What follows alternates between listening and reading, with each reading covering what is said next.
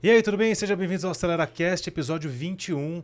Hoje uma presença ilustre, a gente vai falar de vários assuntos relacionados a vendas, claro, mas também a gente vai falar de empoderamento feminino, a gente vai falar é, sobre desenvolvimento. Não faltará pauta e assunto aqui. Comigo hoje, Deise Barreto, da BASF. Ela é gerente de Sales Excellence da Souvenir e da Glasul. Deise, muito obrigado por ter topado o convite, ter aceitado estar aqui com a gente hoje. Hoje também, Marcelão, com a gente junto aqui. Obrigado pela presença. Eu que agradeço o convite, estou super feliz de estar aqui com vocês no 21º. 21 primeiro. Você é uma Podcast. estudiosa dos nossos podcasts aí, né? Uma Exatamente. consumidora assídua, muito bom. Curto todos, muito boa, muito, são boas pautas. Legal, então é isso aí, gente. Já, já aprende aí com a, com a Daisy pra gente poder, todo mundo que assistir, curte, dá o like. O que mais, Filipão? Compartilha. Compartilha se fizer sentido. É, o, o clichêzão, né? Pô, faz aí o, o protocolo que ajuda a gente bastante. Tem a parte que a gente ficou meio numa situação aqui, né, Marcelão? Que ela assistiu todos, já sabe as perguntas, eventualmente até pode ter as respostas, já sabe o que, que a gente vai perguntar aqui. É, Para quem tá chegando agora, não te conhece ainda, você já sabe qual é a pergunta, mas vamos fazer ela. Você, se você pudesse descrever a Daisy sem falar o que você faz, quem é a Daisy, sem falar exatamente o que você faz, como que você apresentaria para quem tá chegando agora não te conhece ainda? Legal. Gente, eu não treinei essa resposta. Ah, eu preferi ufa, que não bom. treinar. eu sei a pergunta, mas eu Deixa preferi que não vem na treinar. hora e vambora. Deixa que vem na hora. Mas é, fala de mim sem dizer o que eu faço. É, eu sou uma pessoa que tem um, objetivos. Eu gosto de ter objetivos, perseguir. Eu sou persistente e determinada. é, eu saio de casa bem cedo é, em busca dos meus sonhos. né? Então, eu posso te dizer que quando eu pergunto para algumas pessoas o que elas pensam de mim, uma palavra é, converge com as minhas ações. né? Então, eu sou uma pessoa determinada, eu gosto de estar entre amigos, eu gosto de receber, é, eu gosto de estar com minha família. É, não sou muito fã de esportes, mas pratico, porque eu tenho que praticar. É, e sou obstinada, determinada. é, às vezes caio, mas eu me levanto rapidamente e sigo em frente. Então, é, eu, eu sigo bem assim, os meus sonhos, os desafios que eu me proponho. É, como baiana aqui em São Paulo foram muitos, né? Então, acho que, que é isso, resumidamente, gente, sobre mim. Sem falar o que eu faço, é difícil, né? Eu preferi não, não treinar essa resposta. Arretada, né? Seria um adjetivo. Isso, pronto. Aí pronto. Quando, quando pisam no meu calo, roda baiana, entendeu? Como boa baiana.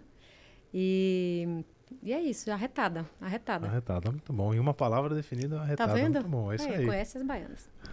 Muito bom. E pra gente começar aqui, então, a gente sempre tenta trazer pessoas que são é, mulheres líderes, homens líderes, mas sempre da área de vendas, né, Daisy? E a gente teve uma, uma experiência legal, depois a gente conta um pouquinho do case que a gente desenvolveu juntos, que foi uma, uma oportunidade muito legal de conhecer não só a BASF, Souvenir e tudo mais, mas a gente quer começar sabendo como é que você foi parar em vendas. Como é que, no início da sua carreira lá, como é que você chegou para ser uma vendedora e agora uma treinadora, né, uma responsável pela qualidade, pela excelência das vendas? Legal. É, essa é uma boa pergunta, né? Essa é uma boa história. É, eu nunca pensei que eu ia para vendas, gente. Eu sou é, essencialmente introspectiva. Essa é a grande verdade. Fiz lá meu MBTI, fiz todos os testes, que tudo. Eu sou uma pessoa introspectiva, eu nunca me imaginei. Sempre fui tímida, eu sempre, sentei na primeira fileira da, da, da sala de aula, porque eu não queria que ninguém escutasse minha pergunta. Minhas perguntas eu queria ali que o professor só respondesse para mim. Então, eu nunca me vi em vendas. É, na primeira empresa que eu trabalhei, uma multinacional, quando eu olhava para os vendedores, eu falava assim, gente, mas eles são muito bons. E eles são muito arrojados. é, e eles né, tratam de objeções assim com muita tranquilidade. Então, eu nunca me vi. E no início da minha carreira, eu trabalhava na área de crédito e cobrança, é, fazendo visitas externas para clientes. E aí eu me dei conta que, é, que vendas, aqui, o que eu vi era só uma parte, não era o todo. Né? E, e eu consegui construir na área de, nessa área administrativa um relacionamento com esses clientes. E eu olhei e fiz, opa, peraí, que esse negócio aqui não tem tanta diferença com vendas, porque vendas é construir relacionamento. É você conquistar o seu espaço através de relacionamentos. É, é a negociação ganha-ganha, né? Então, quando você vai também cobrar um cliente é uma, uma negociação de ganha-ganha, porque você vai ali entender o momento que o cliente está vivendo, qual, quais são as possibilidades, o tipo de negociação, enfim. Nessa empresa eu era responsável por, pelo governo do estado, né, empresas de, de economia mista, então eu lidava com grandes empresas multinacionais também. Então eu lidava com um público bem diverso, com um público que tinha ferramentas de negociações muito robustas. E aí eu me dei conta que, opa, peraí, tem uma oportunidade aqui não explorada, eu acho que é possível. E aí, no momento, eu estava aí, é, essa empresa passou por um movimento de, de é, vender suas operações. E aí, nesse momento, eu estava num outro processo seletivo para a área de vendas, para ser gerente de contas. E eu saí junto com uma amiga minha, uma grande amiga. E a gente formou uma parceria. E ela, essa minha grande amiga, que quando ela assistir o podcast, ela vai saber que é dela que eu estou falando. Ela foi a minha grande mentora em vendas. Né? Ela disse: Deise, eu vou dividir a minha carteira de clientes com você, vou distribuir a minha carteira de clientes, eu vou te ensinar a vender e nós vamos juntas e você vai ver como que funciona e você vai ver que não tem um bicho de sete cabeças. E aí nós fomos. Era uma semana no meu carro, uma semana no carro dela. E nós íamos visitar os clientes. E, e aí eu vi toda a maestria e tudo aquilo acontecendo e ela não, é, argumentando com os clientes. E, na verdade, no final do dia, o que ela fazia era vender valor. Uhum. O que ela fazia era mostrar para o cliente o ganho que ele teria em comprar o produto que a gente estava ofertando. E que vender nada mais é do que você entender bem, muito bem do seu produto e estar preparado para objeções. Né? Então, assim, naquele momento, eu percebi que eu tinha uma estrada longa para aprender, mas eu entendi que sim, era possível. É, e foi quando eu tive essa clareza e essa virada de chave com essa minha mentora, que disse sim, o mundo de vendas é para você, é para os extrovertidos e os introspectivos. Você teve medo? Tive, muitas vezes, muitas vezes no início, é, com situações diferentes, mas eu me dei conta também que eu só precisava estar preparada para aquilo. Eu só precisava saber, entender do que eu estava falando, ter propriedade, ter relacionamento e transmitir confiança. Né? Que eu estava ali por um propósito que era beneficiar o cliente com o meu produto. Era resolver alguma dor que ele tivesse potencialmente ali com o meu produto. Então, sim, mas. E, e, e na verdade, acho que o medo, essa sensação de que essa incerteza de que se a negociação vai dar certo ou não vai dar certo, eu acho que todo mundo tem. Acho que isso nunca passa, né? No, no final das contas, você acaba é, o medo que faz com que você é, queira saber mais do produto, que você queira entender mais do cliente, que você queira vencer. Porque se você não tiver medo e se você tiver autoconfiança de que sempre vai dar certa negociação, talvez você se perca ali no meio do caminho, por estar muito autoconfiante. O né? medo deixa a gente mais preparado, né? É, o medo, o, exatamente. O Felipe tem uma história boa, né? Dessa, ela falou um pouco do, dessa questão de se conhecer, né? de ser mais introspectiva, mas quando você estava mais planejada, mais preparada, você não tinha medo, né? Acho que você tem uma história boa dessa aí, né, Felipe? É, eu sou um introspectivo também no MBTI. Eu sou um I com todas as facetas pro E. Mas antes Sim. disso, eu me culpava. Eu sou o cara que vai para uma reunião com várias canetas, várias cores, e tinha várias anotações e organizações. E onde eu trabalhava antes, isso era julgado como perda de tempo, isso não serve para nada, porque quem estava do outro lado era completamente é, diretivo e extrovertido, isso aqui não serve para nada. Então. A hora que eu caio a ficha, eu falei, opa, peraí, só um minuto. Aí foi um pouco do que você falou, de quando eu me sinto preparado, o medo tende a diminuir, ou a ansiedade tende a diminuir. É, e você, você, falando isso tudo é, é, muito interessante, porque algumas pessoas que podem estar ouvindo a gente têm justamente esse perfil de falar, mas vendas não é para mim. Venda é a pessoa que fala muito, é a pessoa que é extrovertida, é, e aí eu volto a pergunta para você em relação ao relacionamento. Eu preciso ser extrovertido para criar e desenvolver relacionamentos? Eu consigo fazer isso sendo um introspectivo? E qual a importância do relacionamento para vendas de um modo geral? Você estava contando aí nos bastidores que você tem relacionamento com, com clientes antigos de 10, 15 anos é, para trás sim. e ainda convive com eles, né? Como que você encara para quem está ouvindo aqui que você pode falar sobre relacionamento?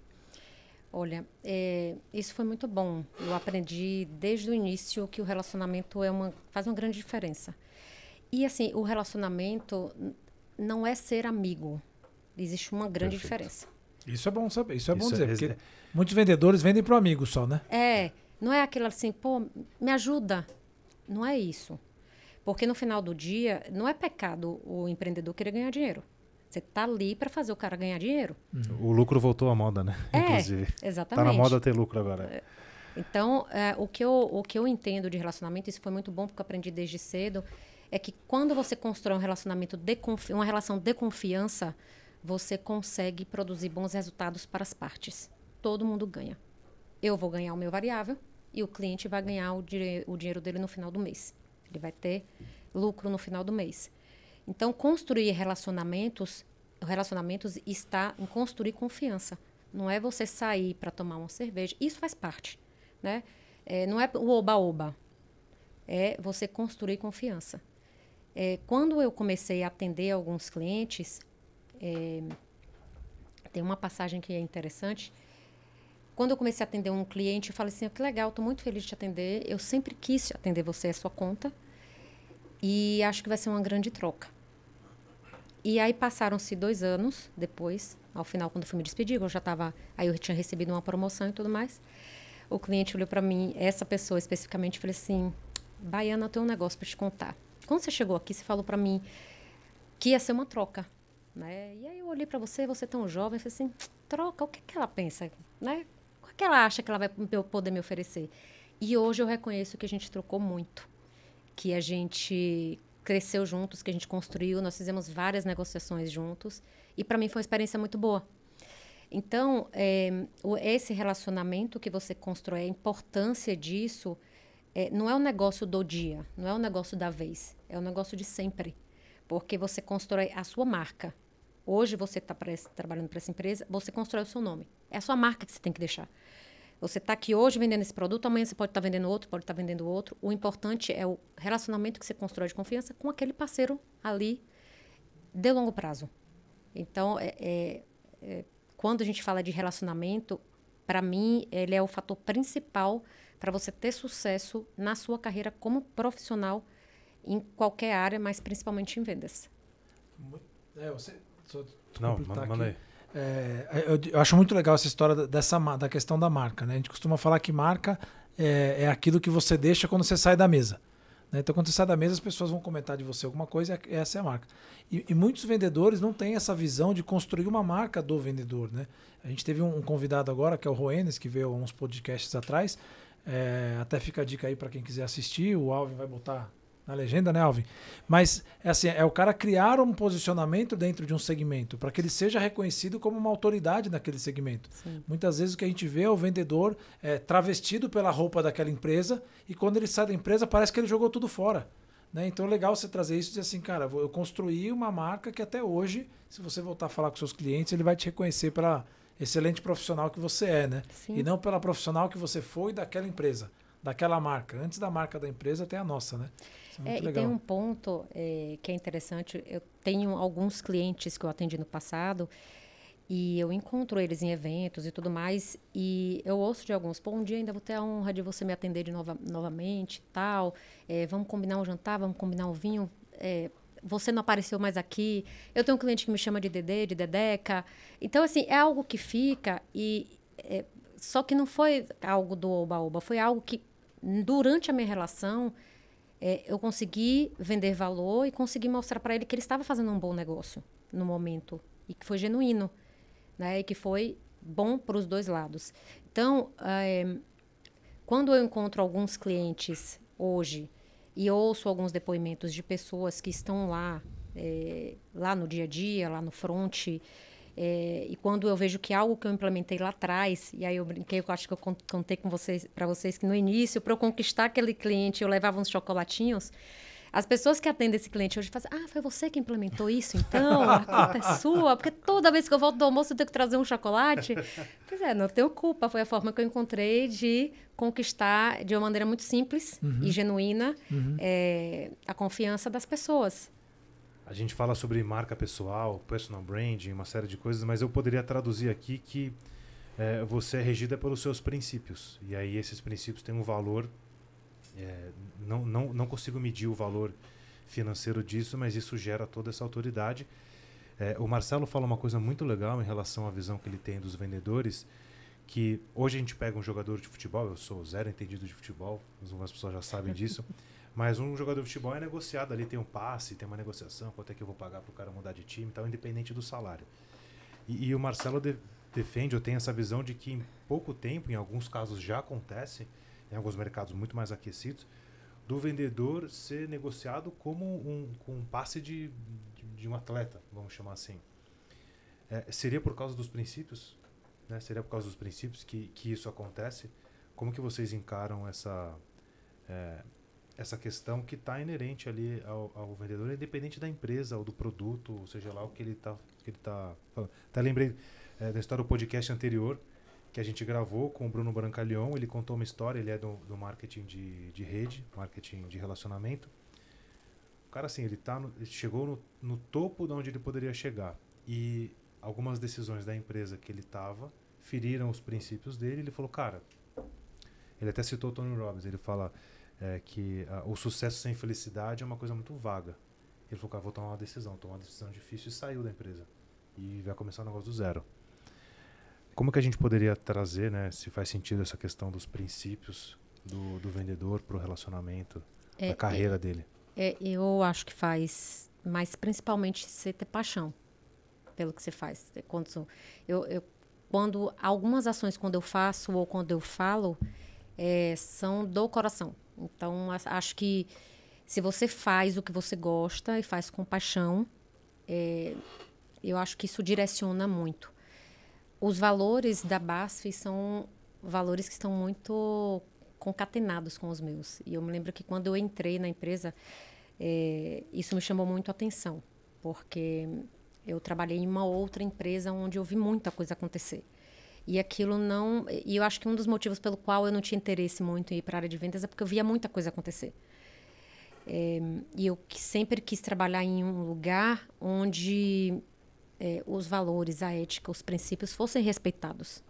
Né? E eu me encontrei né, na empresa que eu queria, é, com a marca líder e com valores. É, uma empresa alemã, né? então, assim, com valores e regras e, e procedimentos muito, bem, muito transparentes. Então, isso para mim me trouxe uma paz de espírito muito grande, porque é um mercado, eu, o mercado qual, o qual eu estou inserido, que é o mercado da construção civil, é um mercado é, essencialmente masculino, né? Então já existia ali na, na partida uma, um desafio grande, né? Que é vencer essa barreira. Mas eu acho que quando a gente fala de valores e de skills, é, tem uma frase que fala, não sei se vou falar corretamente, mas uma, fala, uma frase que diz que você contrata pela habilidade técnica, promove ou demite pela habilidade comportamental. Exato. Então, é, o comporta hoje quando eu contrato os meus colaboradores, eu contrato pela habilidade comportamental. Eu olho as iniciativas, as atitudes, é, quais foram as ações, o que é que essa pessoa faz na sua vida pessoal. Então eu tenho é, uma colaboradora que é bailarina, ensina balé para pessoas de baixa renda. Eu tenho uma outra que é, já foi cabeleireira e em algum momento de empreender na vida e ela faz curso de maquiagem para as pessoas. Enfim, então eu, eu, eu olho muito os valores, os princípios e desenvolvo o resto. Então, se eu vejo que, que a pessoa tem também um skill, um hard skill que dá para ser desenvolvido, olho as, as preferências e, e, e, tento focar no que a pessoa pode trazer e, e trazer de melhor. Mas, assim, eu acho que, que os valores, é, até para você transmitir confiança, relações de confiança, construir relações de confiança, é, o cliente ele tem que perceber que você tem é, alguns princípios que ele vai ter a tranquilidade de fazer negócio com você. E que são genuínos, né? E que são Isso genuínos. É muito importante. Exatamente. E falando um pouco, então, pegando carona nessa história do, dos comportamentos, né, dos princípios, é, quais seriam, assim, a gente fala muito das questões comportamentais, né? E quando a gente vai abrindo as questões comportamentais, a gente costuma conversar com as pessoas. Ah, eu quero um vendedor entusiasmado, eu quero um vendedor que tenha coragem, etc. E tal. Quais seriam aí, talvez, duas ou três é, competências que um bom vendedor deveria ter? Assim, habilidades que ele tem que ter, principalmente voltadas para soft skills, assim, né? Olha, vendedor tem que gostar de gente. Essa é a primeira. Seu LinkedIn vai bombar com os caras. Oi, eu sou. Tenho essa, essa característica. Eu adoro gente. Uhum. Mas tem que gostar, tem que gostar, porque de uma certa forma, a gente é um pouco terapeuta. Né? A gente Uhum. vai lá, es- é, escuta o cliente, escuta as dores, tenta encontrar uma solução em conjunto. Então, você tem que gostar, tem que ter uma escutativa, tem que saber escutar as dores do cliente. Porque se você não escuta, você não aprende, por consequência, você não planeja, você não executa. Então, acho que uma, uma, uma das habilidades que o vendedor ele tem que ter, gostar de gente e saber escutar. Há alguns anos atrás, se falava muito de venda consultiva, né, da importância da venda consultiva. Só que a venda consultiva tem que vir também com uma característica do vendedor raiz. Aquele cara que quer visitar, que quer bater na cliente novo, prospectar cliente é, e ir para cima. Gastar né? a sola de sapato Gastar a mesmo. sola de sapato. Né? Então, a gente tem que sair um pouco. Tem que, ser, tem que haver um equilíbrio. Eu não, não- a gente não pode ter um- uma venda tão consultiva a ponto é, do vendedor entrar na zona de conforto e a gente não pode ter. Não pode ser tão raiz a ponto do vendedor não saber olhar um dado. Né, dele querer negociar ali por relacionamento. Então, hoje, o que, o que eu acho que é interessante, a- a- o vendedor tem que ter uma visão 360. Ele tem que entender do negócio do cliente, ele tem, tem que entender do nosso negócio, ele tem que se preparar, ele tem que saber analisar dados e ele tem que entender como que ele vai utilizar aqueles dados a favor do cliente. Então, é, se você me perguntasse uma palavra específica, eu não tenho uma palavra específica, mas eu posso te dizer um conjunto de coisas que hoje eh, a gente olha. Óbvio, tem que ter o entusiasmo, a vontade, a vontade de querer vender, sim, porque se você transmite para o cliente, não, não pode chegar para o cliente, oi, bom dia. Não, você, bom dia, e aí, tal. Você tem que transmitir alegria, você tem que ter energia, né? Então, assim, o vendedor ele tem que ter essa energia. Mas, em paralelo a isso, ele tem que saber analisar dados, ele tem que, tá, ele tem que se preparar para a visita, ele tem que ter uma rotina de vendas para ele não ir despreparado eh, negociar com o cliente. A Daisy quase desenhou nosso frame, né? A gente tem um frame do vendedor do futuro do presente, Certo. que o futuro está longe, né? O futuro do presente é agora, né? E que a gente fala que o vendedor ele tem que ser uma autoridade, um conselheiro ou um influencer. Isso. né? Então, talvez a gente resume esse ser consultivo nesses aspectos. E aí a gente fala primeiro da escutativa, que é para ele entender o que o cliente quer. O segundo passo é ele entender do segmento que ele está, dos problemas que ele tem. O terceiro, ele ter criatividade, porque nem sempre a solução do, do problema para um cliente A é igual para o cliente B, apesar do produto ser o mesmo. E o terceiro, ele conseguir contar essa história para o cliente. Né? O que é óbvio para o vendedor não é necessariamente óbvio para o cliente. Então, pô, que legal que a gente então, estamos Chama-se sintonia isso. Sintonia, Uma isso sintonia arretada. Você sabe que, que você falou isso, e eu me lembrei aqui de duas, duas situações que eu anotei aqui, para não esquecer. Mas ah, a gente tem uma coisa, que- um, um tema que está muito em pauta, né? E a gente treinou nossa equipe para isso, que é o storytelling, o tal do storytelling. Você tem que saber contar a história para o cliente. E no, não é, é passar informações que não são verdadeiras, mas você tem que saber contar a história para você vender valor. É, e nem todo mundo sabe contar história. Só que, Infelizmente. infelizmente. Só que para você contar história é treino, certo? Então você faz aquilo tantas vezes, por tantas horas, que você fica bom naquilo que você faz. Só que você tem que treinar corretamente. Você tem que ter uma história que o cliente e, e mais do que isso, você tem que ter a história e entender o perfil do cliente. Se você vai num cliente que é analítico, não adianta você querer negociar com ele sem levar dados, por exemplo. Né? Então, é, enten- primeiro, entender o perfil do cliente e saber contar a história e entender muito do produto. Então, sim, está super alinhado com, com o framework de vocês. A gente fez um, um, um treinamento é, PowerPoint e storytelling, né? Então, o PowerPoint tem que te ajudar a contar a história, mas muito mais do que isso, é você saber contar a história quando você entender a dor do cliente e, e vender valor. É, no ano passado, no início da pandemia, a gente iniciou uma academia é, que foi muito legal, né? que você comentou aí alguns skills, é, uma academia de autoconhecimento. Então, a gente eh, falou de autoconhecimento, autorregulação e autocontrole. Né? Então, eh, a gente treinou toda a nossa liderança, toda a nossa força de vendas com com tópicos e nós exercitamos. Porque se você não se conhecer, você não consegue conhecer o outro, uhum. você não conhece, não consegue conhecer as suas reações é, e você não consegue oferecer valor. Então, a gente passou um ano treinando e foi no momento adequado, que era um momento de pandemia, que estava todo mundo dentro de suas casas, tendo que falar com o cliente por vídeo, sem poder visitar no campo, sem se relacionar. Então foram momentos disruptivos para a gente. E esse foi um momento é, bem adequado para gente, para que todos nós pudéssemos entender as nossas emoções, né? Ou as nossas reações ou quem somos e como lidamos com os nossos clientes. Nossa, várias janelas aqui, né? É. Eu vou falar das emoções já para a gente falar da roda das emoções, que é um assunto legal, mas fala do, do, a gente fala do storytelling, né? Tem um, um conceito que chama pareamento cerebral. Fala aí, Filipão, você que é, é o nosso especialista em storytelling aqui. Tem, tem um cientista russo, chama Uri Hesson, até se a gente puder colocar o link do TED dele, é bem legal. Ele fez um experimento. Ele queria provar que as pessoas poderiam ter os cérebros conectados. É, as, é, na mesma frequência elétrica. Então, se eu estou contando uma história e você está me ouvindo, ele queria provar que o nosso cérebro estava na mesma frequência. Ele pegou e fez um experimento. Ele chamou um cara que sabia falar inglês e russo de forma fluente. Pediu para que ele gravasse um texto em inglês e enquanto ele gravava estava fazendo uma usando um aparelho de ressonância magnética, medindo as frequências. Pegou o mesmo texto e colocou para ele falar também em russo, mediu as frequências. Pegou uma plateia que só sabia ouvir, só, só entendia inglês colocou esses caras, né, a plateia, ouvindo o áudio que ele gravou em inglês, com ressonância também.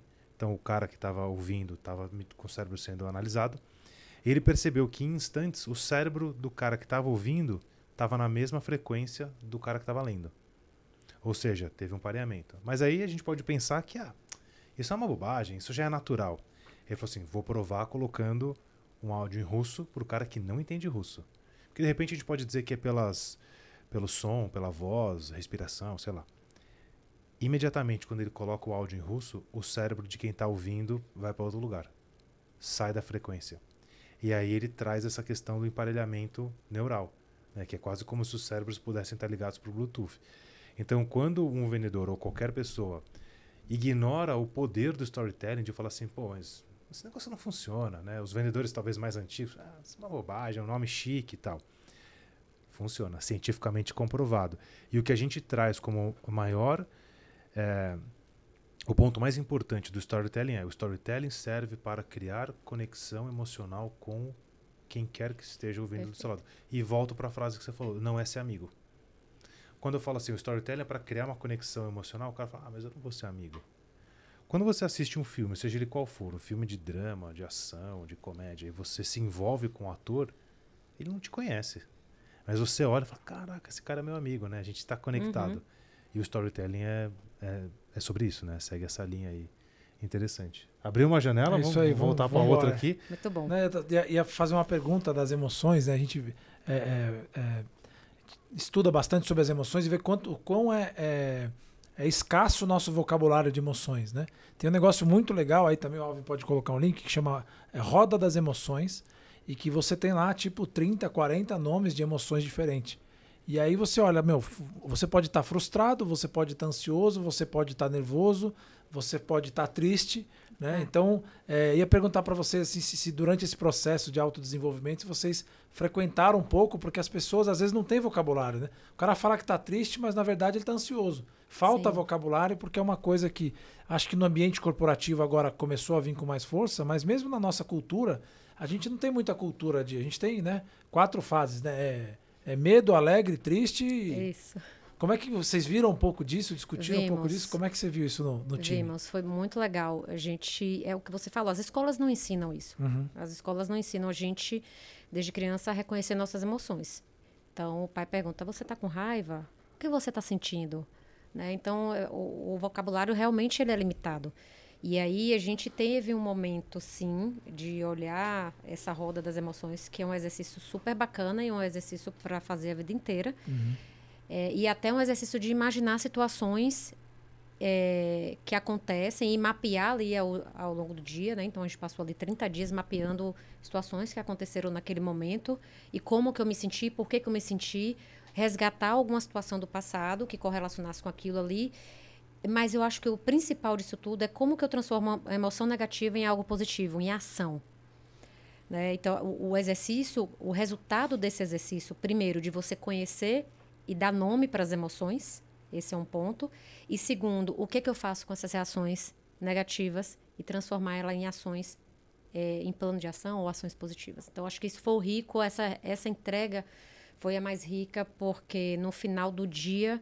É, é, a gente descobriu que, independente de idade, se você está disposto a mudar, o que importa é a atitude que você tem. Então, se você Perfeito. tem a atitude de mudar aquele comportamento porque você entendeu o motivo daquele comportamento ou daquela emoção, isso é o mais rico. Então, não tem idade.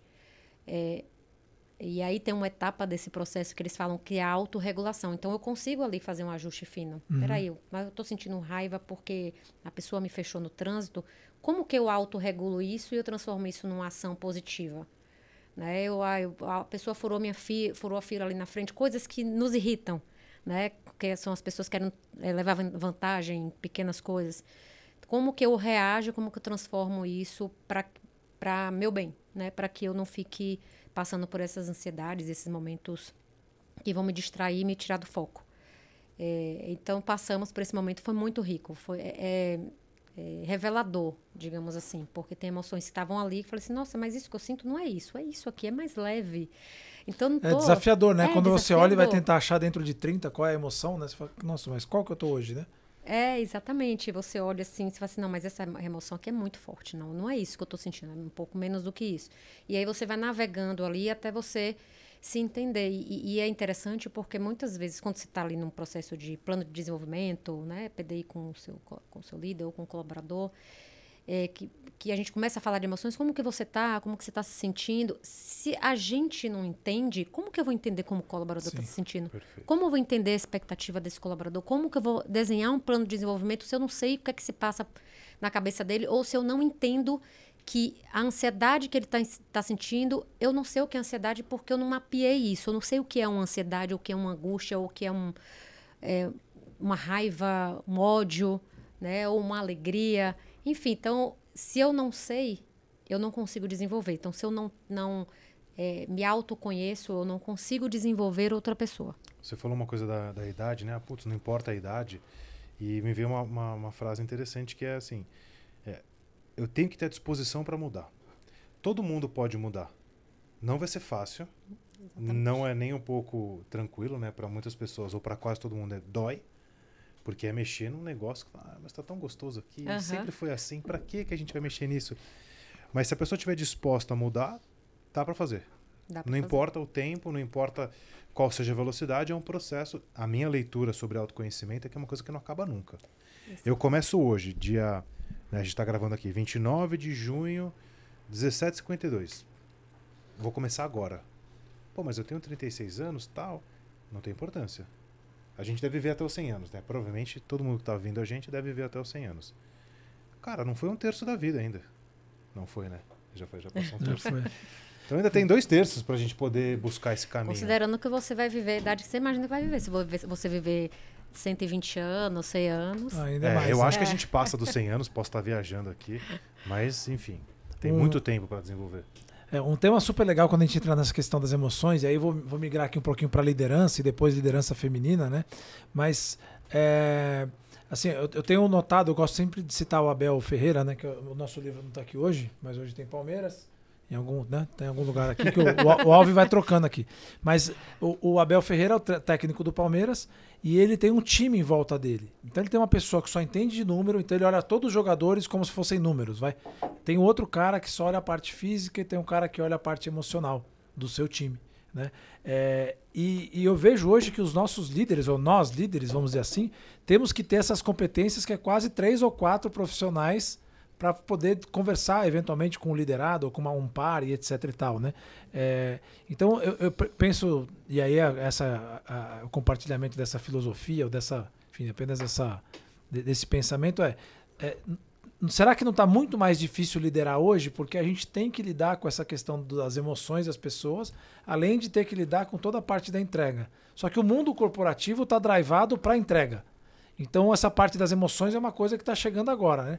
Então, é, a gente ouviu um termo aqui da Léo, né, da, da, da, da Tim, ela comentou sobre a, a empatia de baixo para cima, né?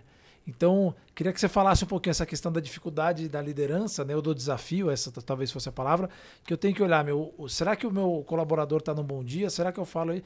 E ao mesmo tempo eu tenho que cumprir a meta. E ao mesmo tempo eu também sou colaborador e sou liderado de alguém que é. tem que esses momentos todos. Como é que você vê esse desafio, né? Ou se algum dia seremos Abel Ferreira, que teremos que ter mais pessoas para nos ajudar nesse olhar mais holístico, vamos dizer assim. Eu acho que é um desafio de todas as organizações como equilibrar as gerações. Né? A gente está é, vivendo num momento em que a gente está falando muito de diversidade e inclusão. Então, como você pode ser diverso e não ser inclusivo? Né? Então, acho, acho que assim, é, o grande desafio é, para os líderes e também para os liderados, porque os liderados precisam entender o momento do líder, né? É, e acho que isso tudo é uma troca. Agora, é, eu não acho que tem. É mais difícil porque a mesma pessoa tem que ter todas essas habilidades. Uhum. Né? Como que você concatena tudo isso? Porque antes o líder falava, faz, você fazia, não perguntava. Uhum. Mas por que, que eu tenho que fazer? E hoje você tem que explicar o propósito de absolutamente tudo que você pede para o seu liderado. Então você vai, olha, o seu papel nessa atividade aqui é super importante, porque com essa sua entrega, a empresa vai ter esse resultado. E eles querem saber isso. E isso é desafiador para os líderes que não estão acostumados ou que não estavam acostumados a entender qual é o seu propósito, entender o propósito da, da empresa e conseguir transmitir esse propósito. É, quando você, se você fizer uma pesquisa nas empresas perguntando quais são os valores, dificilmente todo mundo vai saber todos os valores ali na ponta da língua. Missão da empresa, valores. É, então, o que eu vejo é o seguinte: é, o, eu, e aí eu me coloco nesse papel eu liderava uma equipe que tinha uma faixa etária muito parecida com a minha. E quando eu assumi essa posição agora na área de Sales Excellence, eu estou é, liderando uma equipe com uma outra faixa etária, bem mais jovem. É uma equipe que tem ali uma faixa etária, eu tenho um colaborador com 19 anos e eu tenho um colaborador com 26 anos. Então é uma equipe muito jovem. E sim, eu tive que é, entender algumas, alguns conceitos é, voltar um pouco e me perguntar, ok, mas peraí, como que eu lidero agora um time tão jovem e como que eu alinho as expectativas? Porque é, é uma geração que, é, que tem expectativas elevadas, que tem uma ansiedade muito grande em aprender. Se você der essa resposta, a gente vai ter um recorde de, de visualização nesse vídeo aqui. então, eu acho que assim, é, é, qual foi o grande desafio? Eu tive que entender como me comunicar com eles.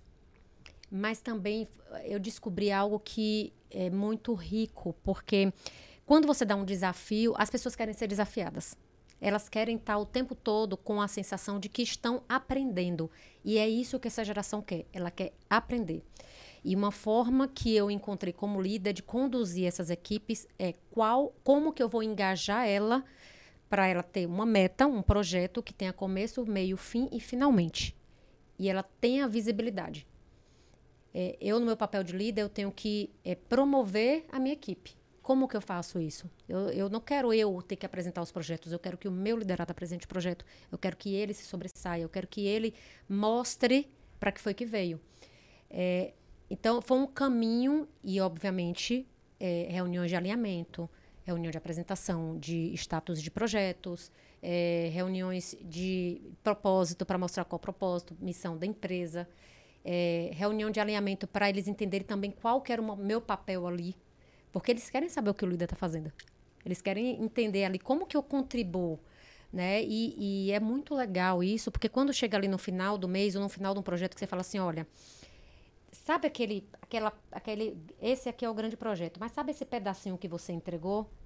Você me ajudou a entregar esse grande projeto o resultado para a empresa é esse aqui. Então, o seu papel, mesmo que seja nessa parcela de contribuição, ele é importante.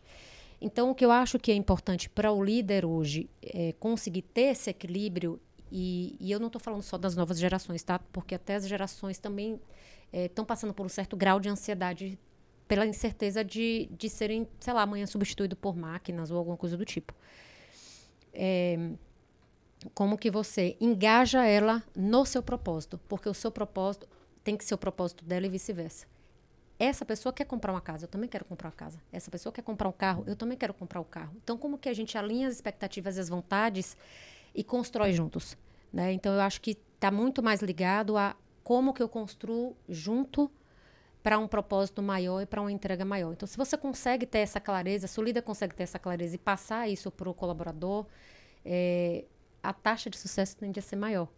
É, de reconhecimento, é, enfim, é, você tem empatia, você tem escutar, você entender o problema do colaborador, é, o momento que ele está, se ele tem, tem condições de pegar aquele projeto, de assumir aquele projeto. Eu não faço microgerenciamento, eu dou a direção e eu espero o resultado.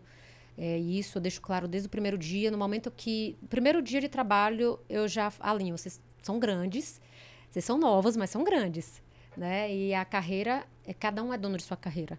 Então, cada um tem que ser responsável pelo seu autodesenvolvimento, é, por buscar os caminhos dentro da empresa, porque isso vai desenvolver o colaborador. É, não adianta eu tô ali, eu sou o meio, eu sou a ponte né, do desenvolvimento. Então, eu acho que, que Marcelo, acho que eu me alonguei um pouco na resposta. Hum mas eu acho que, que o líder hoje ele tem que ter um meio que um composto. Ele tem que primeiro se autoconhecer para reconhecer e engajar com propósito, apresentando sempre o propósito e o, o motivo daquela grande entrega para o time. Isso Acho que você faz é um ato de generosidade, né? A gente conversou no evento que a gente se encontrou aí nessa semana quando você, a gente, enfim, elogiou uma, uma, uma, um membro da sua equipe, uma participante da sua equipe, e você falou, pô, é igual filho, eu crio para o mundo. Né? Então, tem, eu dou, eu dou asas para que eles voem mesmo e vou cuidar do meu jardim para que eles fiquem aqui perto, mas eventualmente se prosperar para outros, outros rumos, faz parte. Né? Sim, e a gente tem que liderar pelo exemplo. É, eu tive um exemplo é, igualzinho a esse lá atrás. Então, eu estava bem colocada na empresa, estava fazendo um excelente trabalho, e uma colega minha ligou para o meu chefe e perguntou: eu posso indicar é, a Daisy para uma posição aqui na, na, empresa, na BASF, no caso? E o meu chefe à época falou: eu não estou aqui para aprender ninguém, eu quero que ela voe, quero que ela cresça, ela é uma boa profissional e eu dou todo o apoio. Então, quando você faz uma gentileza, a gentileza gera gentileza, Sempre. né? Então, quando você tem é, boas experiências, boas referências, isso é, acaba virando é, e acaba criando uma. Como é que fala? Um Nossa. círculo virtuoso. Né? Então você vai fazendo para que as outras pessoas tenham essa mesma, essa mesma, esse mesmo entendimento, né? E, e, e ainda nesse tema aqui, né? Você faz parte do comitê de líderes femininas, é isso? Sim. Conta um pouquinho parte. dessa, quer dizer, então além da, da, da, da, do desafio de ser líder, né? Ainda tem um desafio de ser líder mulher numa indústria, a indústria já é super tradicional, mas da construção civil é, ainda mais. Conta um pouquinho desse desafio para a gente. Legal. Qual, que, qual que é, é seu papel lá, enfim? É, lá a gente é, fala muito de diversidade e inclusão. Então a gente tem grupos de discussão de várias pautas. Tem, discutimos sobre mulheres, sobre é, a gente tem o Black Inclusion Group para falar de pretos. Uhum. A gente tem o LGBTQI+, é, etarismo, e PCDs. Uhum. Então temos, eu contei aqui acho que cinco, cinco grupos que a gente fala de diversidade. É, e eu faço parte do Women in BASF é, como voluntária. Então é um trabalho totalmente voluntário e eu cuido, sou responsável do pilar de desenvolvimento. E então a gente iniciou esse ano é, através de uma plataforma de desenvolvimento o letramento da nosso nosso time de vendas quando a gente fala de diversidade e inclusão. Existem vários termos e eu não tenho nem propriedade para falar, porque eu não conheço todos, uhum. mas existe, existem vários termos que é importante que o time saiba para a sua vida profissional e sua vida pessoal. Então, iniciamos um letramento através de uma plataforma gamificada sobre todas essas pautas. É, e como é que funciona esse trabalho dentro do, do IB, né, que a gente chama? É, é um trabalho onde a gente é, promove e a gente quer engajar cada vez mais as mulheres, dar autoridade, dar autonomia, dar confiança, é, tirar das mulheres a síndrome de impostora. Então, tem muitas mulheres que não se acham preparadas é, para ocupar ou para se inscrever numa vaga. enquanto que os homens vão lá e são mais arrojados. É, acho que vale dar uma, uma pincelada, carregar um pouco a tinta na história da síndrome da impostora, ou síndrome do impostor. É, e você falar um pouco de o que, que é, né? Para quem está ouvindo, de repente nunca ouviu falar desse termo, e aí você vai dar a definição e fala: hum, caramba, eu, eu sofro desse, desse trem aí. O que, e- o que isso significa e como que a pessoa pode. É, quais são os mecanismos que ela pode contornar para não sofrer disso, né? De se sentir merecedora e, e pô, eu tô onde eu tô porque eu sou boa mesmo, porque eu, porque eu mereço, porque eu sou competente e às vezes a gente não se sente assim.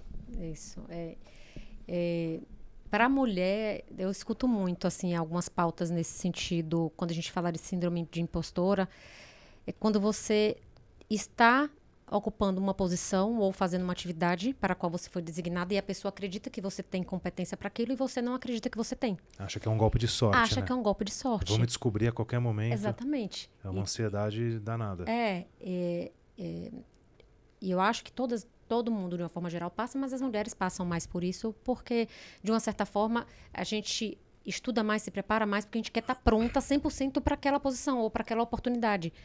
E no final do dia, você não precisa estar 100%, você só precisa ter a atitude de ocupar aquele espaço.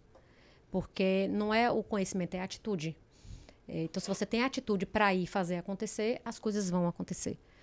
É, então, eu acho que assim, a gente existem muito grupo, muitos grupos de apoio, muitos grupos surgindo, muitas mulheres discutindo, umas apoiando, um, é, as mulheres apoiando umas às outras. É, eu participo de um outro grupo fora da BASF que chama Mulheres no Comando. Também é um grupo é, que traz muitas mulheres líderes de outras empresas para eventos e encontros. Para quem está ouvindo a gente ou assistindo, como que pode en- encontrar esse canal aí de Mulheres no Comando? É um Instagram? Um, um- É um LinkedIn, chama Tá. Mulheres no Comando. Pode escrever Mulheres no Comando, Que MNC, vai estar lá. É, Jéssica, depois estou fazendo aí uma propagandinha para você.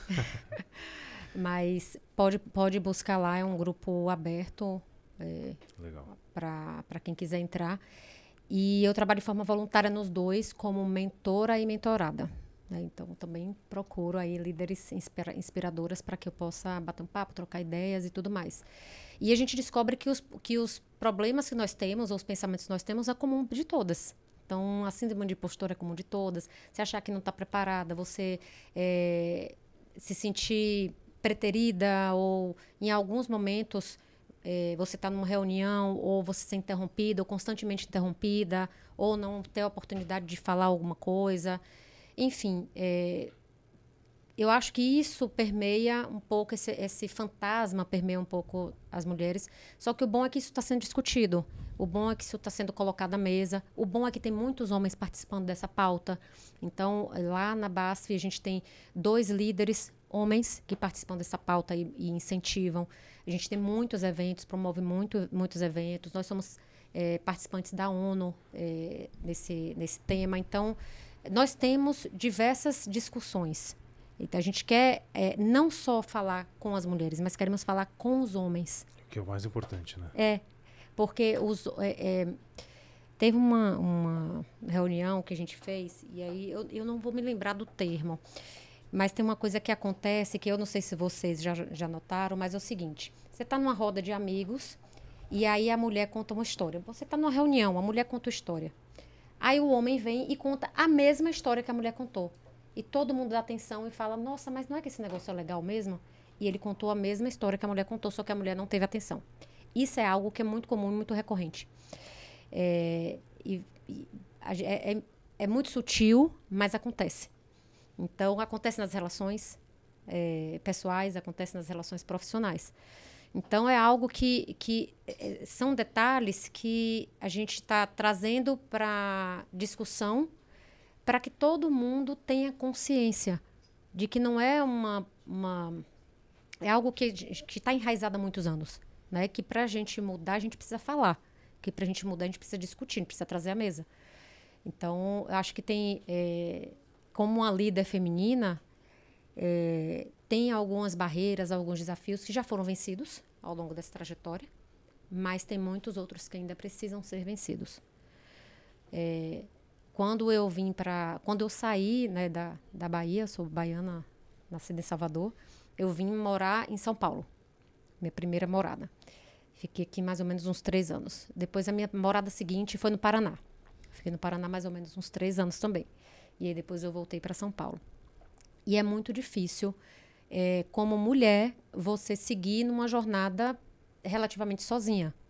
Né? Então, a família não te acompanha. É, eu não tenho filhos e a, a família não acompanha. Então, é, fazer esse movimento sendo mulher e sendo nordestina não é algo é, fácil. Então, muitas situações você tem que ter jogo de cintura para entender, para se posicionar e é, mostrar mais o seu valor como pessoa, como profissional, do que simplesmente pelo seu sexo, seu gênero e pelo lugar onde você nasceu. Então foram muitos os desafios. Eu tive cliente que me ligou, que me pediu desculpa pela brincadeira que fez, pela piada que contou, é, por ter subestimado a minha capacidade, a minha competência. É, então, muitas situações é, eu tive que driblar, tive que, que flexibilizar, tive que entender, enfim. Então, acho que, que é um pouco disso, mas o que eu acho que é mais importante é que hoje as mulheres estão doando o seu tempo para ajudar outras mulheres que têm a autoestima é, não tão elevada ou que estão passando por uma situação, é, um momento difícil, né, seja na vida pessoal na vida profissional, e que, que esse grupo ali está se ajudando. Eu acho que, que isso, esse aprendizado é muito importante. É fundamental. Você falou uma palavra atitude, e aí não é só ter atitude de discutir, mas é ter atitude de tomar a frente e ocupar uma posição e falar vamos discutir sobre o assunto, ó, eu já passei por isso e como que a gente resolve. Né? Ou, ou, enfim, busca o caminho de resolver, não necessariamente vai ser resolvido agora, rapidamente. E como a gente encoraja as mulheres Exatamente. a, por exemplo, e, é, se candidatar a uma vaga de vendas que viaje o interior, que viaje o estado, que viaje para outro país. Como que a gente encoraja mais mulheres? Porque quando você pega uma carreira de vendas, é, principal, principalmente que tem que pegar a estrada, que tem que viajar, as mulheres são mães, na maioria das vezes. E elas não vão porque elas têm uma família para criar, porque elas não têm um apoio, não têm infraestrutura dentro de casa. Então, algumas das. A, a mulher sim tem algumas barreiras quando a gente olha o universo de vendas. Só que não é impossível. É, não é impossível você movimentar, não é impossível você conquistar seu espaço. Então, é, a oportunidade a gente tem que fazer, a gente tem que criar a, a, o filho, a família não é barreira, não é impedimento. Então, é, as mulheres no mundo de vendas, e eu estou falando do mercado onde eu atuo, tá? Eu sei que tem outros mercados que tem muitas mulheres que são muito arrojadas, mas o mercado em que eu atuo, a participação feminina tem aumentado e eu fico muito feliz. O, o, quando a gente olha para o mercado de varejo em geral, shopping principalmente, é difícil você ver um vendedor homem, né? Talvez nas lojas só nas lojas mais de roupa masculina. Como é que é esse cenário na, nos distribuidores souvenir? Ou como é que. Então a gente tem, é, a gente percebe que tem aumentado quando você pega as lojas de varejo, é, tem já um equilíbrio, né? Então acho que a gente está conseguindo é, mostrar para eles que as competências são mais importantes do que se o fato de ser homem ou o fato de ser mulher. Então uhum. a gente já vê muitas pintoras é, arquiteta nem fala, arquiteto público é mais, bem mais feminino, mas a gente já vê muitas pintoras atuando e a gente tem fomentado isso, esses grupos de pintoras. A gente já vê vendedor de loja, tem família e casais que preferem ser atendidos por mulher, porque a mulher é mais detalhista, a mulher é, Não, Eu ousaria dizer que nos grandes magazines aí, quer dizer, nas grandes redes, é, o ticket da mulher deve ser mais alto que o do homem. Porque, não, às vezes o, a, a, mulher tem essa da atenção é. de conseguir fazer o upselling, quer dizer, o cara quer ver um piso, o cara quer ver uma tinta, o cara. A, a mulher tem, acho que, essa habilidade a mais do que o homem, né? Então não sei é. se o ticket das mulheres já não é mais alto que o dos homens, hein? Fica é. aí um desafio pra gente. É, fica desafio pra gente mapear. É. Atenção, magazines, respondam. É. é, exatamente. A gente, a gente não tem. É, eu não tenho uma resposta para te dar, não tenho. Não sei se a gente tem isso mapeado.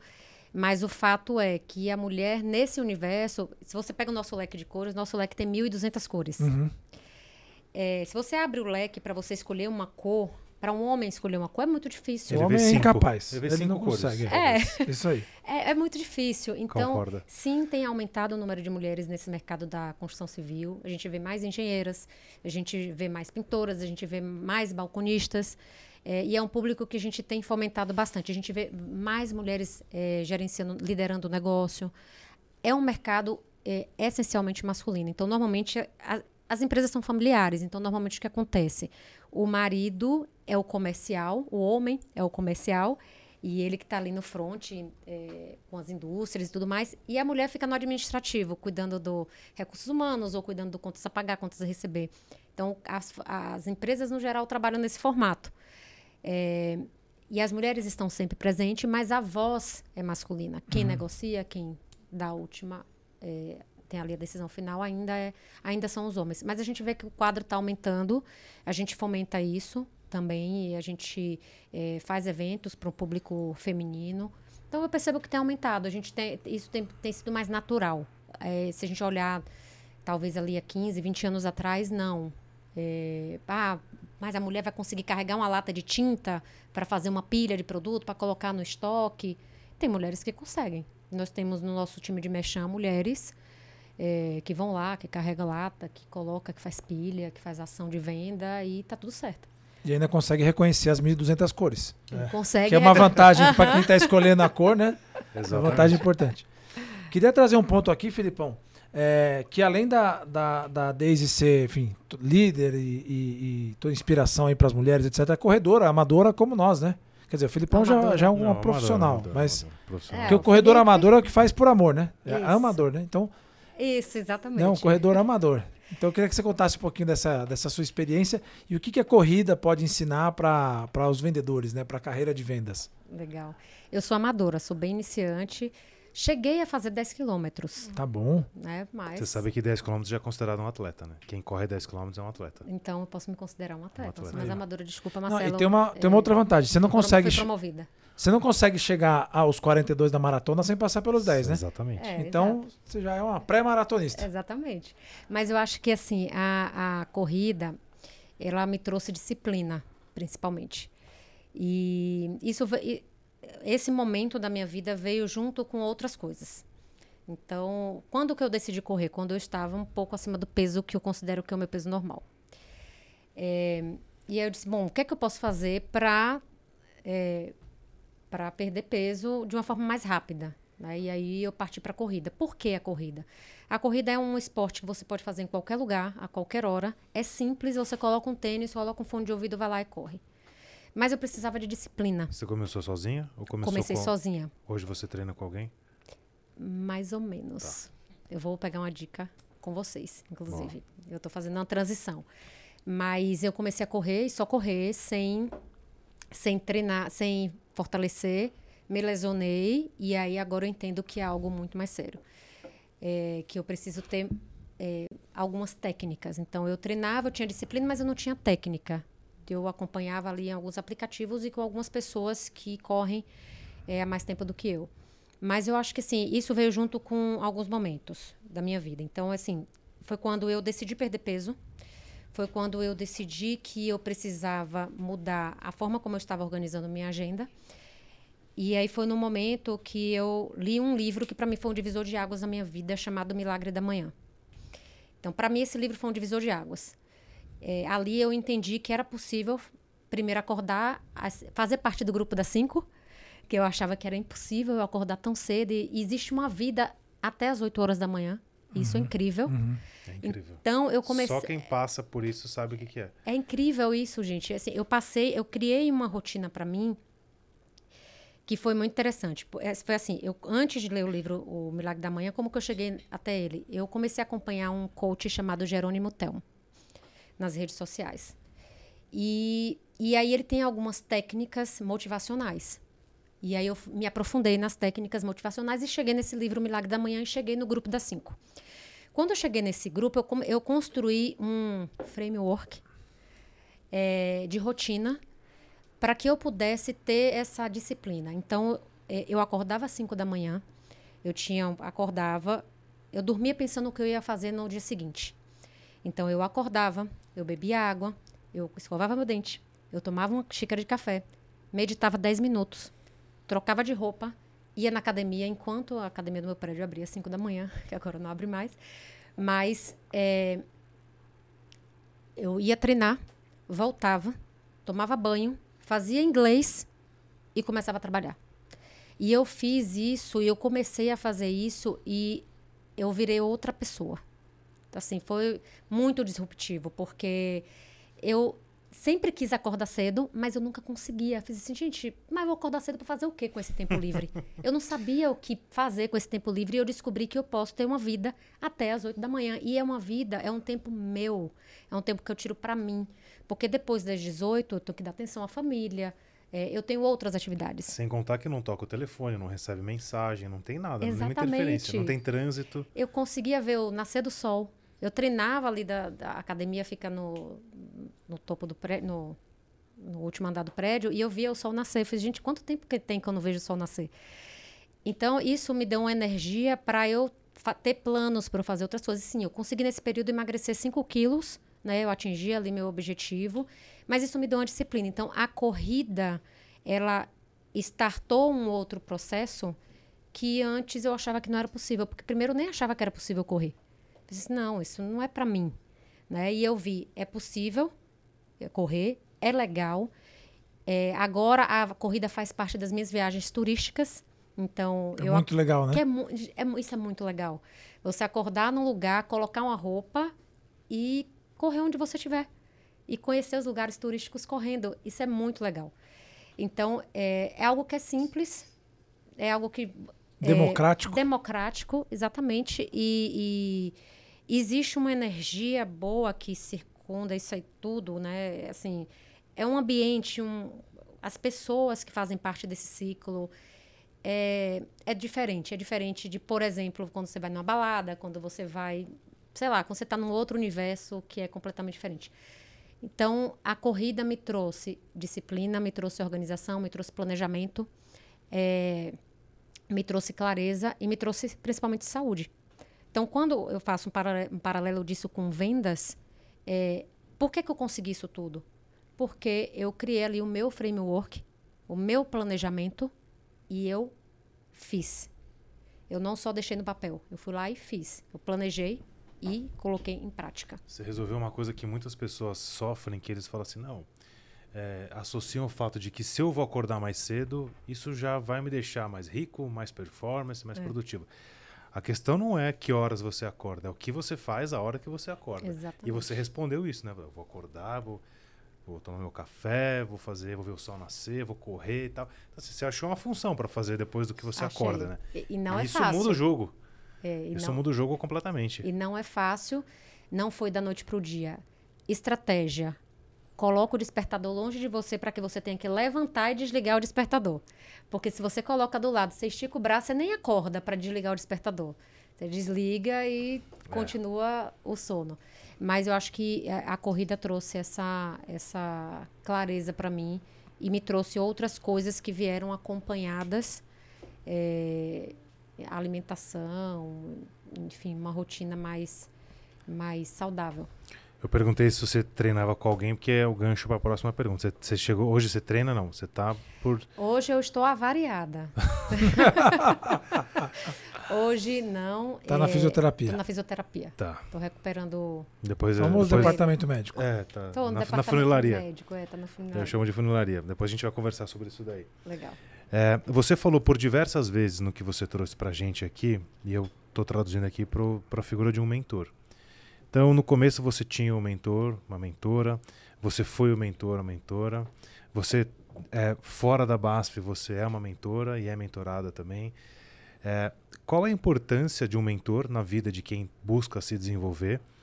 É, esse mentor tem que ser, ele precisa ser avisado, porque às vezes a gente pode encontrar um mentor, como você falou, segui um cara na, na, na rede social, ele me levou para um lugar que você começou a acordar às 5 da manhã.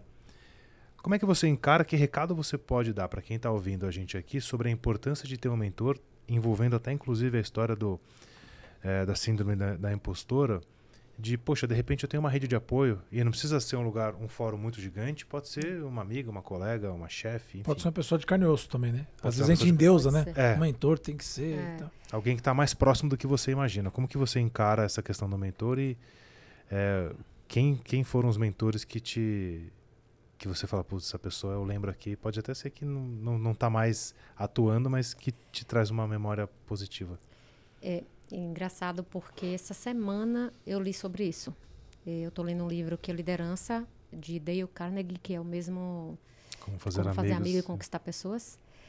E eu li esse capítulo sobre mentoria e ele fala uma coisa muito interessante, porque é, é assim, quando você vai buscar um mentor, você tem que pensar nas características que você quer e não na pessoa.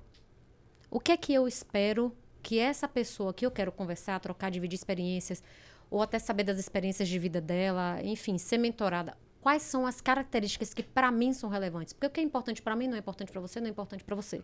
Somos diferentes, somos seres humanos diferentes. Então, ah, o exercício que eu achei muito interessante que ele fala no livro é o seguinte: escreva tudo o que você gostaria que o seu mentor tivesse, que o nome dessa pessoa vai surgir na sua cabeça, ela vai vir. E não, preci- não precisa nem ser alguém que esteja vivo, pode ser alguém que já, um líder, Gandhi, ou alguém que já faleceu. E num momento de reflexão, quando você estiver passando por uma situação, você pode fechar os olhos e se perguntar o que é que essa pessoa, mesmo que não esteja mais em vida, faria ou tomaria de decisão nesse momento. Isso é poderoso, hein? É. Então, é, quando você vai procurar um mentor, você não tem que procurar a pessoa, é, o cargo que ela ocupa, o idioma que ela fala, a formação que ela teve. Isso pode te inspirar para uma carreira que você quer seguir. É, mas quando você vai procurar um mentor, você tem que procurar o mentor pelas características que você entende que são importantes para você, você, comportamentais, que vão te, faz, te tornar uma pessoa melhor. É, legal, aí você faz esse, esse exercício, busca ali um- alguns nomes. Você pode ir no LinkedIn acionar essa pessoa, pode ser uma pessoa do seu grupo de relacionamento profissional ou pessoal, alguém que conquistou algo que você gostaria de conquistar, ou algo geral ou algo específico. Você falou uma coisa, desculpa te cortar, você falou uma coisa importante. Vai lá no LinkedIn e dá uma chamada na pessoa. Às vezes, o Marcelo falou, às vezes a gente endeusa. Você imagina, esse cara nunca vai me responder. Será? Né? Testa. Manda um, Aham. um- manda uma- um DM lá no Instagram, manda uma mensagem no LinkedIn.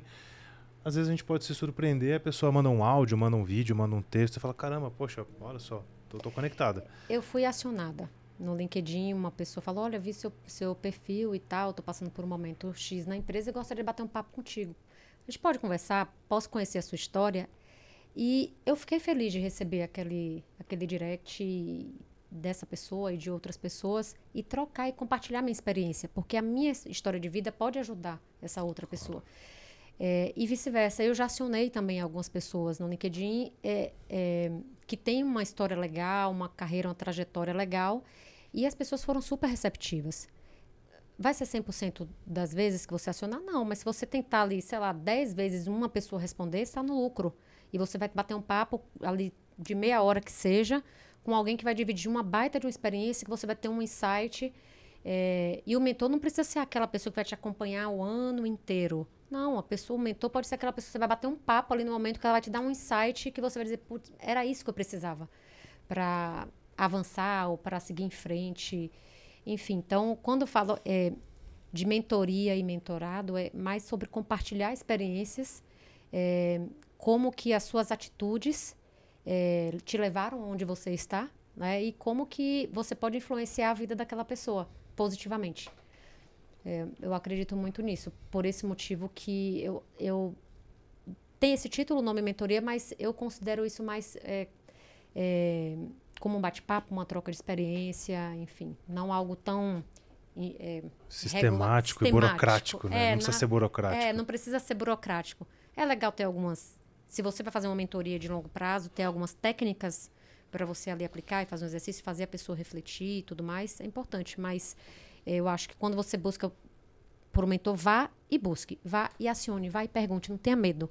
Muitas vezes a gente pensa que a gente está incomodando as pessoas. Ah, eu não, não vou acionar o Marcelo porque ele é tão ocupado. Eu, eu acho que Se eu chamar ele para tomar um café ou bater um papo, eu acho que vou estar incomodando. E não é isso. As pessoas gostam de falar É, sobre é eu si, as falar, o pessoas né? gostam. É, Exatamente. elas se sentem Qu- Quando isso acontece comigo, eu fico feliz. Falo, caramba, olha só.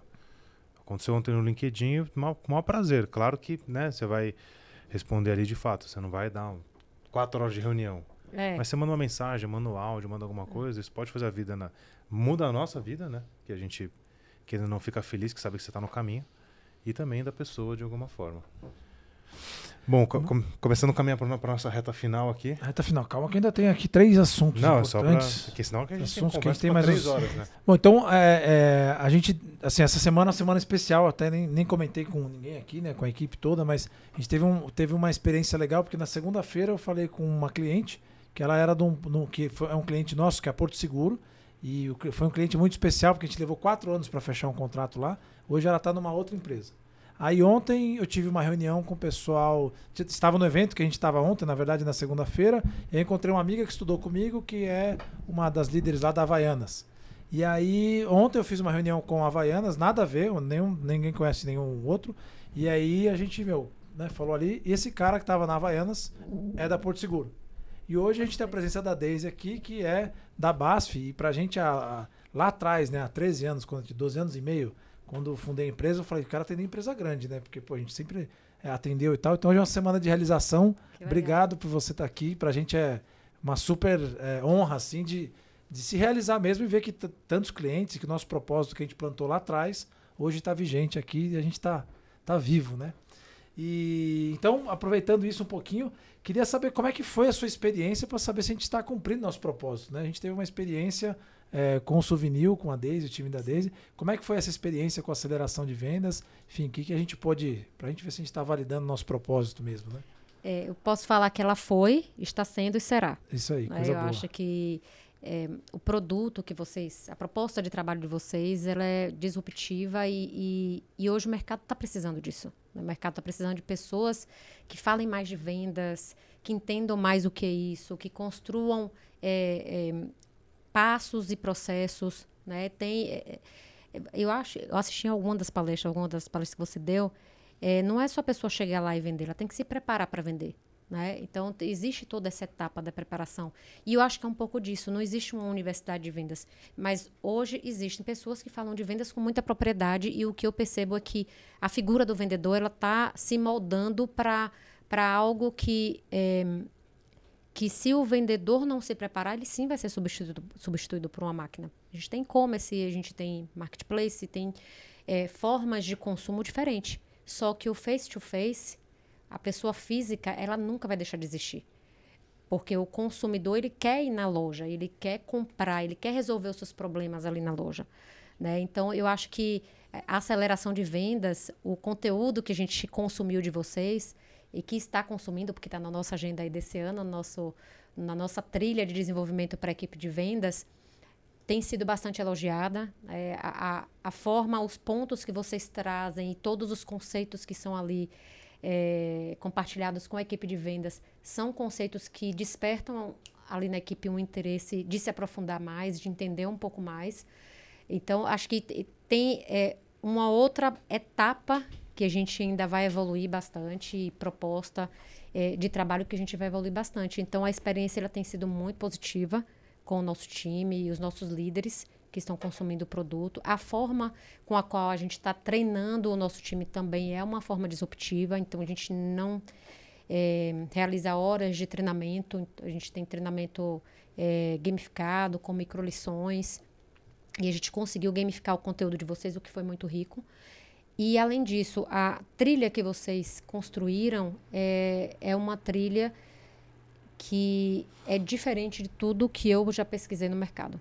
Né? Assim, a forma como vocês é, têm ali um começo, meio, fim, finalmente. Né? Eu, Tem uma, uma colega que fala... Eu temos, vou começar a usar essa do temos finalmente, eu gostei. que ter acabativa, não só iniciativa, mas temos que ter acabativa. É, então eu gosto, acho que a gente tem ainda muitos, uma jornada pela frente ainda para para desenvolver aqui juntos e, e esse esse tema ele está muito vivo, né? Porque a gente de fato nós somos o pulmão da empresa, né? Nós somos somos vendas, então a gente que faz as coisas acontecerem, a gente que desperta o valor e o interesse dos clientes no no nosso produto, no nosso serviço. Então a gente tem que estar tá cada vez e cada dia melhor. É, a jornada é longa e infinita, né? É, exatamente. Muito bom. Então, bom saber que a gente, depois de 12 anos e meio, estamos cumprindo nosso propósito. Muito obrigado pela sua presença aqui, Daisy. Vou passar para o Felipe fazer as palavras finais e a pergunta final, né? Que a gente sempre é, a, a, gente tem aqui, ela já sabe dessa também. A Daisy, que tinha ali, você falou que estava com 18 anos quando você começou? Quando você é tava, trabalhava com cobrança? Isso. Aí, desde 18 anos, um belo dia foi tomar um café e aí encontra a Daisy hoje, gerente de Sales Excellence.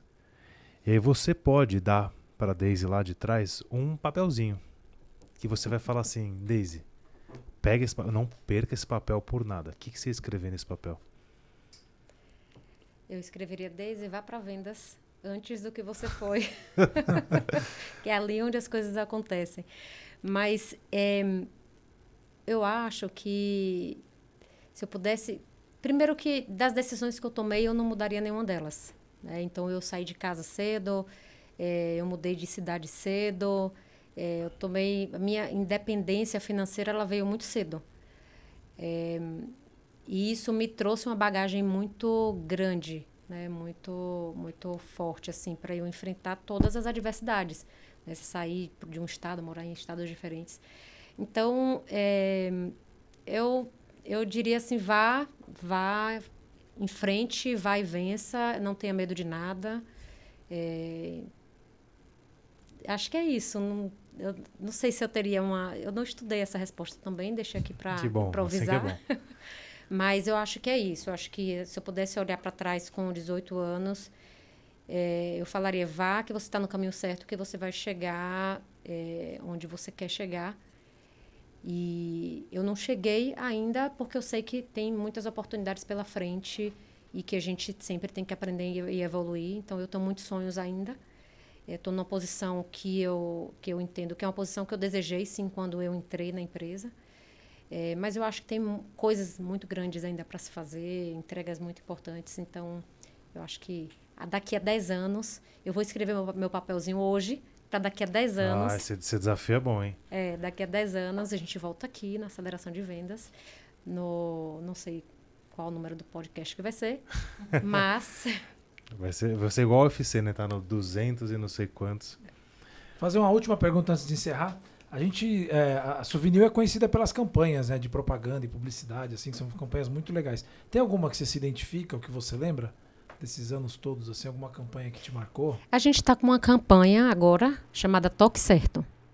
É uma campanha muito legal, super assertiva. A gente fala é, de produtos que são produtos carro-chefe né, da nossa marca. Recomendo que vocês assistam. É, tem uma bem emblemática, não era do meu tempo quando eu entrei na Souvenir, tá? Mas a gente usou o Jô Soares como garoto propaganda. Uhum. Isso ficou na mente da turma há muito tempo muito, muitos, muitos anos. Depois a gente fez um, uma parceria é, com os atores Grazi e Kawan Raymond. Isso. É, um período, enquanto eles ainda eram casal, usando nossos produtos. É, mas acho que tem muitas propagandas assim, mas a mais marcante, talvez, para o público que tenha ficado mesmo, porque a nossa marca é uma marca que tem mais de 60 anos. Né? Então, nosso público é fiel. Quem usa souvenir não usa outra marca, continua usando esse produto. É, é a figura mesmo lá atrás do jogo, quando, quando foi garoto propaganda da nossa marca. Você sabe que eu tenho uma dúvida. Onde estará Jô Soares nesse momento? Agora, na, na hora que é, agora são 18h37. Onde estará Jô Soares nesse momento? Ele sumiu, né? Eu sou um grande fã do Jô Soares. Eu cresci assistindo, assistindo. lá o programa do Jô. E aí, às vezes, eu penso, Jô Soares, Jô Soares caso você esteja nos vendo aí, manda um alô. Mas tem, tem muitas, muitas ações de, de, de propaganda, de, de, ponto de venda também, que são ações mais regionais. É, mas, assim, um, as emblemáticas que ficaram foram com figuras conhecidas, né? A gente fez uma música... É... Ai, gente, como esqueci o nome do cantor? A gente fez uma música com um cantor sertanejo um certo período é, falando da, de uma cor que era a cor do ano também, que foi bem legal. É, acho que é isso que eu me recordo assim. Se pesquisar no YouTube, acha do Jô Soares? Se alguém pesquisar propaganda, talvez. Cê- Não sei. Bom, Não já sei. tá, Novinho. tá, uma, tá uma missão pro, pro backstage tentar colocar na descrição do vídeo. É, eu, vou, eu vou talvez indicar algo mais atual, né, gente? Porque se alguém assistir, pô, vai te falar, pô, Deise, mas você colocou a de Jô Soares, tem uma, tanta campanha Ninguém nem legal sabe onde mais o Jô Soares nova, tá. ninguém nem sabe onde ele tá. Deise, Muito bom. pra gente- Sobreviveu, Daisy? De 96, tem aqui. 96. 96. Tem aí? Essa? É, eu não sei. Eu, eu posso indicar um link Claro, pode. melhor? Pode, pode. Então teremos um link atual. Caso a gente ache do Jô Soares também, a gente vai colocar em algum lugar aí. Pra gente finalizar aqui, e agora um recado. Se você deu um recado pra você mesmo no passado e também já deu um recado pra você do futuro, tá cheio dos recados aí. É, Você declaradamente é uma pessoa que busca o conhecimento constante, né?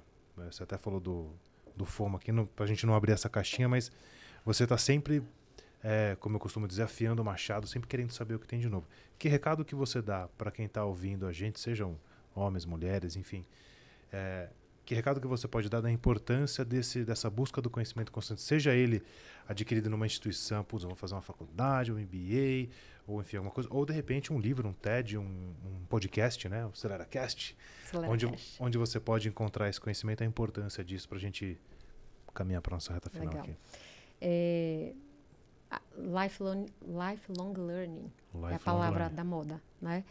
É, eu acho que é, a gente tem que ter a curiosidade de descobrir sempre o que a gente é, não sabe, fazer uma coisa nova, diferente que a gente nunca fez na vida, né? E isso faz com que o, o- cérebro exercite, né? Faz com que você tenha a mente viva, independente da idade.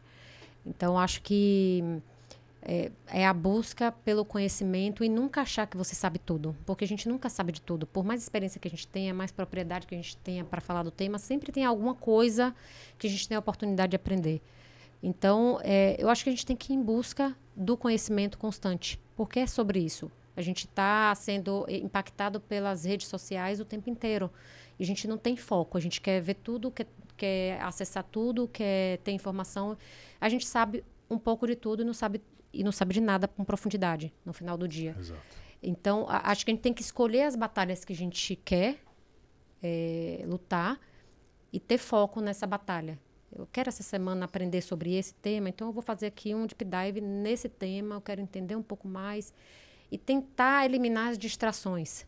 Né? Um pop-up no WhatsApp, é um grupo da família, é um e-mail que chega. Então, eu acho que assim, eh, eu acho que o recado que eu deixo é tenha foco naquilo que você quer, no seu objetivo. E elimine as distrações. Mesmo, mesmo que essa distração te faça ficar um pouco fora de convívio social, mesmo fora de algumas situações, mas tenha o foco, se é algo que você deseja muito. Né? E eu acho que esse é o recado principal que eu passaria, principalmente para a equipe de vendas. Eh, se mantenha atualizado, se mantenha informado, eh, aproveite todas essas oportunidades que tem, eh, que a empresa muitas vezes dão, ou de tem muito curso gratuito, né? que você olha hoje eh, na internet tem muitas empresas que promovem isso. Então é assim, não existe eh, a internet tem muito conteúdo. O ponto é, eu quero aprender, porque se eu quiser aprender tem conteúdo, tem informação. Isso não é um problema. É, isso não é um problema. Anotou o recado? Ó, que de uma mulher poderosa dessas tem que anotar o recado, senão não vai dar certo. Daisy, muito obrigado pela sua participação aqui, foi incrível. Ó, tá a plateia, a plateia aqui não queria que Ah. acabasse. Isso aí. De fato, a gente tinha tema já para o podcast 2 e Aqui 3. você sabe que tem briga pra ver quem fica aqui no, no bastidor, né? Porque Ah, todo é? mundo gosta, é, gosta de assistir ao vivo, pessoal. Muito bom, gente. Eu que agradeço. É, de fato, é uma honra para mim estar aqui batendo papo com vocês. Honra é nossa, imagina. É, eu curto muito, estou super aberta aí para próximos bate-papos e outros temas que a gente queira se aprofundar mais. E Liderança feminina, já tá aí na pauta, já temos. Um. Um podcast com as mulheres, inclusive. Só as né, mulheres, Marcelo? né? Eu e o Marcelo, a gente vai ser chutado daqui e a mulherada vai comandar essa mesa para poder trazer esse tema super importante e, é uma pauta que eu gosto relevante. bastante.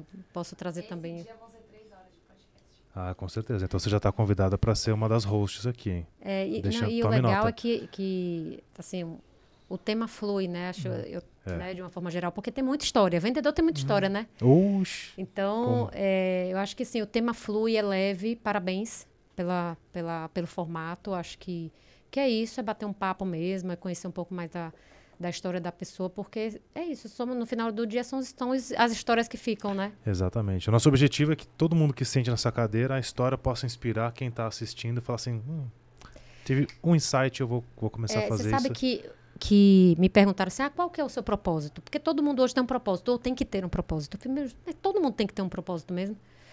É, e, e eu cheguei à conclusão que o meu propósito é, se eu puder inspirar outras pessoas a serem pessoas melhores, eu vou ser uma pessoa mais feliz. Então, todas as vezes que eu escuto alguém me falar, poxa, eu me inspirei em você para fazer isso, ou você me inspira e eu nem sabia que eu inspirava essa pessoa, eu é, vem um sentimento que eu nem sabia que eu tinha esse sentimento, mas vem um sentimento positivo de que pô, eu tô no caminho certo, eu tô fazendo a coisa certa, as minhas atitudes são as melhores. Então eu acho que que eu fiquei muito pensando, ah, propósito, propósito, né? Então, assim, peraí, o meu propósito é inspirar as pessoas eh, a serem pessoas melhores. E se eu conseguir conquistar isso, se eu tiver um feedback desse das pessoas, eu vou ficar muito feliz. Dos meus liderados, da minha família, enfim. Essa felicidade chama serotonina, é o que é despertado. É o Isso. serotonina que é despertado. E nós ficamos felizes de poder dar palco para que você possa cumprir o seu propósito. Muito né? obrigada. E isso estará aqui no- na, na eternidade das, das redes. Deise, muito obrigado, Marcelão. Mais um, tamo junto. Bom, você que chegou, assistiu a gente até aqui, obrigado. Fechou? Valeu, muito obrigado. Esse foi o episódio 21 do AceleraCast. Até a próxima. Tchau. Vendas, vendas, vendas. Uou.